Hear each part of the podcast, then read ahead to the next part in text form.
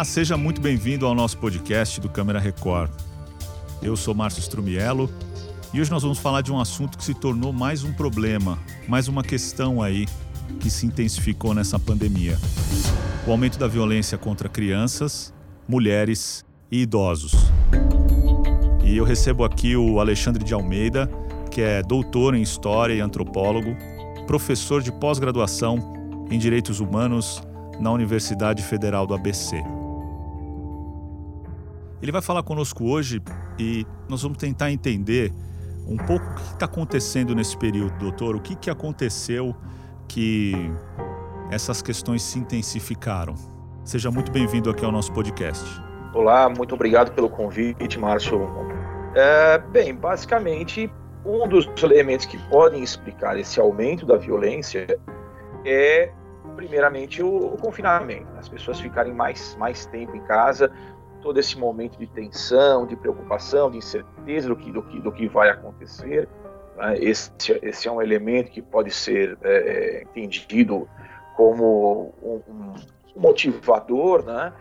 Uh, destacaria, já como já disse antes, né, a incerteza que virá pela frente, o que será né, do meu emprego, o que será do meu futuro, então, esse também é, é, um, é uma, uma temática que mexe muito com as pessoas, porque as contas chegam no final do mês, é preciso pagá-las e, e, nós temos aí uma população desempregada, uma população subempregada que fica preocupada com isso, ou mesmo aquela que seja empregada também, com CLT, a preocupação de, de ser demitida, ou mesmo um empresário, será que eu vou conseguir é, vender meus produtos? enfim, eu acho que um, um, nesse caso pontual, assim, de contexto de pandemia, essa questão do, do confinamento e da incerteza, ela poderiam sim ser dois elementos essenciais para entender o porquê do, do aumento da, da, da, violência. O ser humano é um ser social, né? Ele se, se faz na sociedade. Quer dizer, esse isolamento, o fato de você não ter mais contato, às vezes, com amigos, colegas de trabalho, é, pessoas no, nos ambientes em geral, é, válvulas de escape. Quer dizer, a resposta do ser humano é se tornar agressivo, é se tornar introspectivo e, e, e ficar agressivo. Como é que funciona isso? Olha, essa questão do, do como o ser humano reage a essa questão do confinamento, ela, ela é muito variada, né?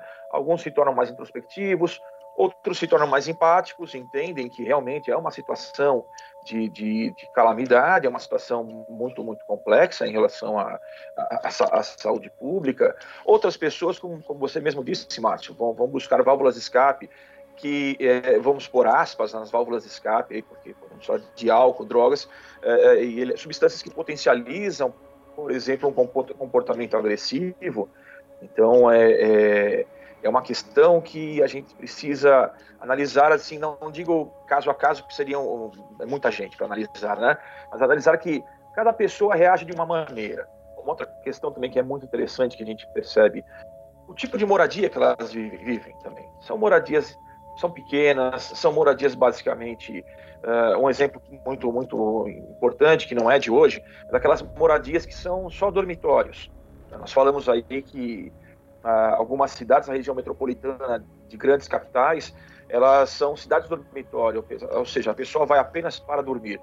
E de repente ela está lá, no seu, vira se torna no seu ambiente de trabalho, ela não tem infraestrutura, muitas vezes não tem apoio do, do, dos seus empregadores, porque os próprios empregadores também eles não, não têm condições financeiras de dar esse suporte, isso é importante destacar também, né?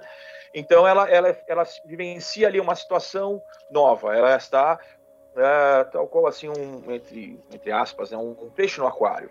Ela não consegue circular ali como ela circulava anteriormente. E isso, lógico, isso mexe mesmo com a pessoa, mexe com a sensação de liberdade dela, a sensação de autonomia dela.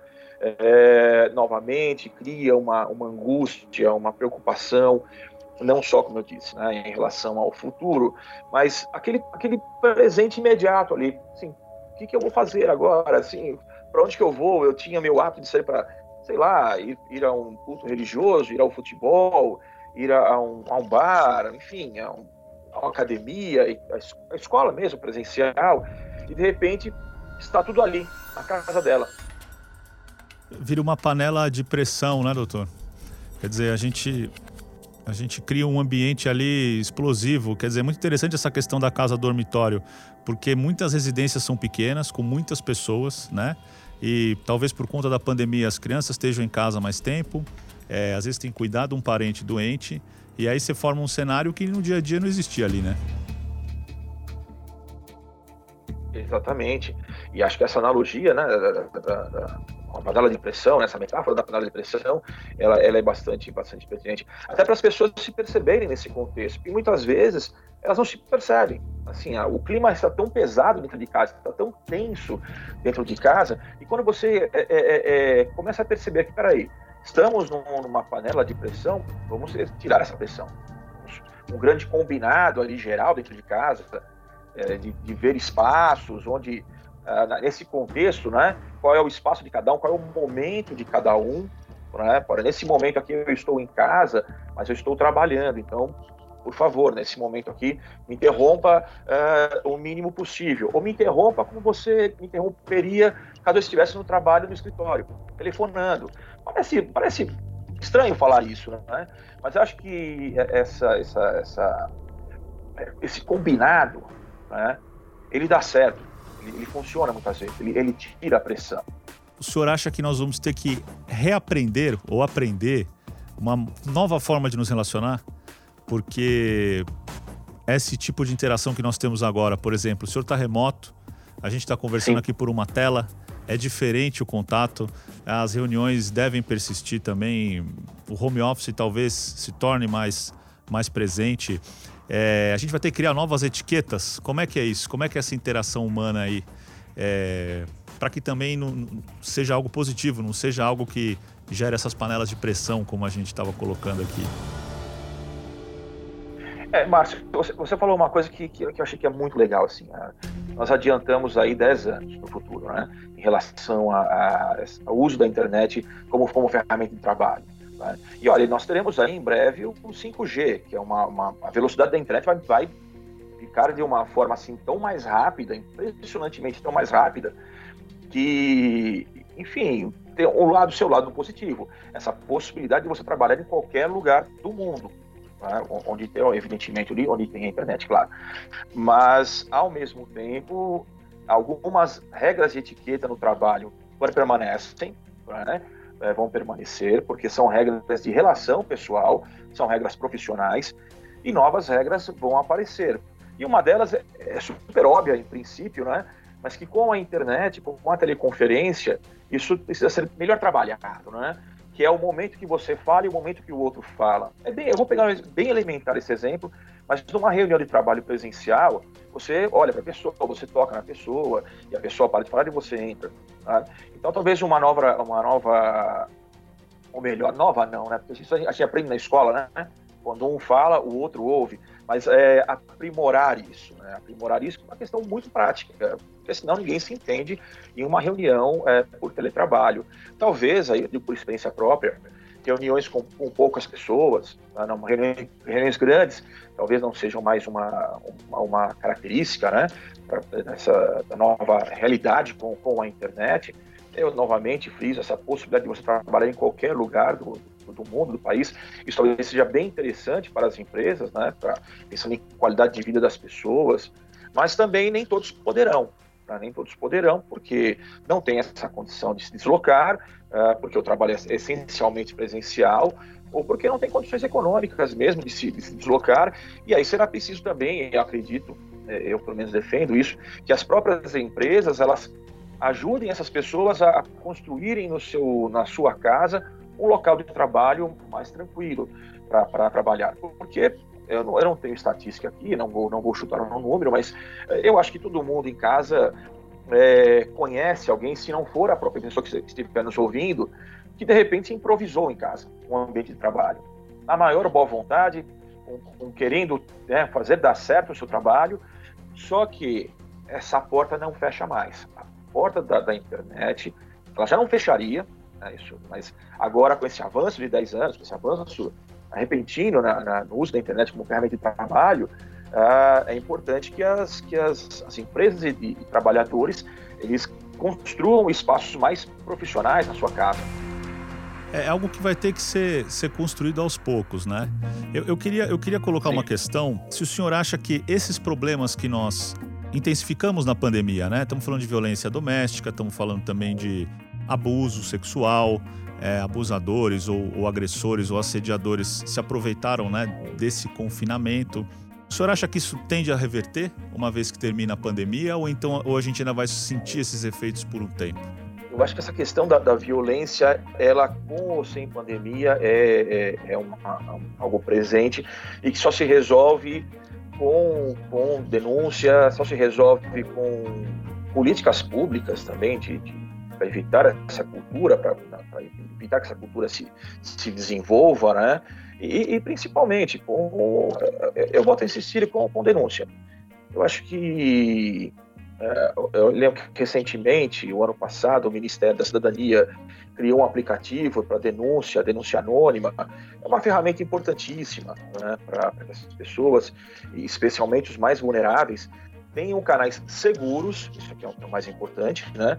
Canais seguros para é, relatar aí uh, o, que está, o que está acontecendo com, com, com, ele, com ela, ou com uma, com uma, pessoa mais idosa ou, ou uma criança senhor estava falando de olhar para o outro, né? Quer dizer, na escola as crianças tinham às vezes um refúgio de uma situação de abuso doméstico, porque o professor ficava atento, a professora ficava atenta. Isso também se perdeu um pouco, né?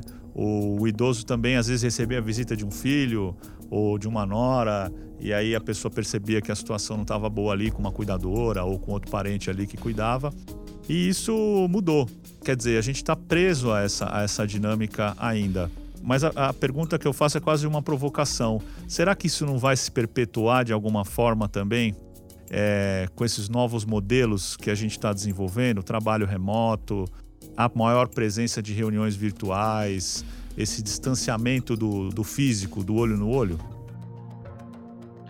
É, é, uma, é uma, uma bela provocação, porque é um, é um grande desafio né, que se torna para a sociedade, porque vamos pensar assim, um, um modelo de, de, possibilidade.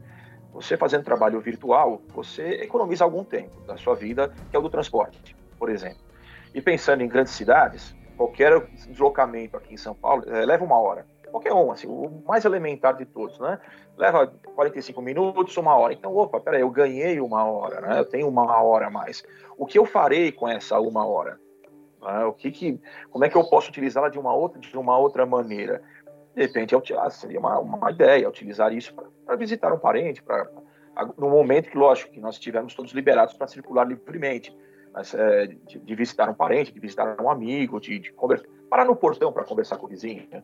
Sabe? Alguma coisa assim bem, bem, bem, trivial, né? Algumas décadas atrás, mas que hoje, por exemplo, já é um pouco mais difícil. É entender que nós teremos um tempo a mais, é entender que nós estamos saindo de uma experiência de, de, de confinamento e, e com, por mais que traga algumas, alguns elementos positivos, aí, como falamos aí para de você ter mais tempo, é, pensar também nesse, nessa coisa negativa, né? De, bom, eu fiquei dois anos em casa, um ano e meio em casa, então agora eu estou aqui feito um, um ermitão, né? Aquela pessoa que está morando no, no, homem das cavernas, ficar aqui dentro fechado e não quero mais saber do mundo. Não, não é isso. Isso, isso é muito problemático.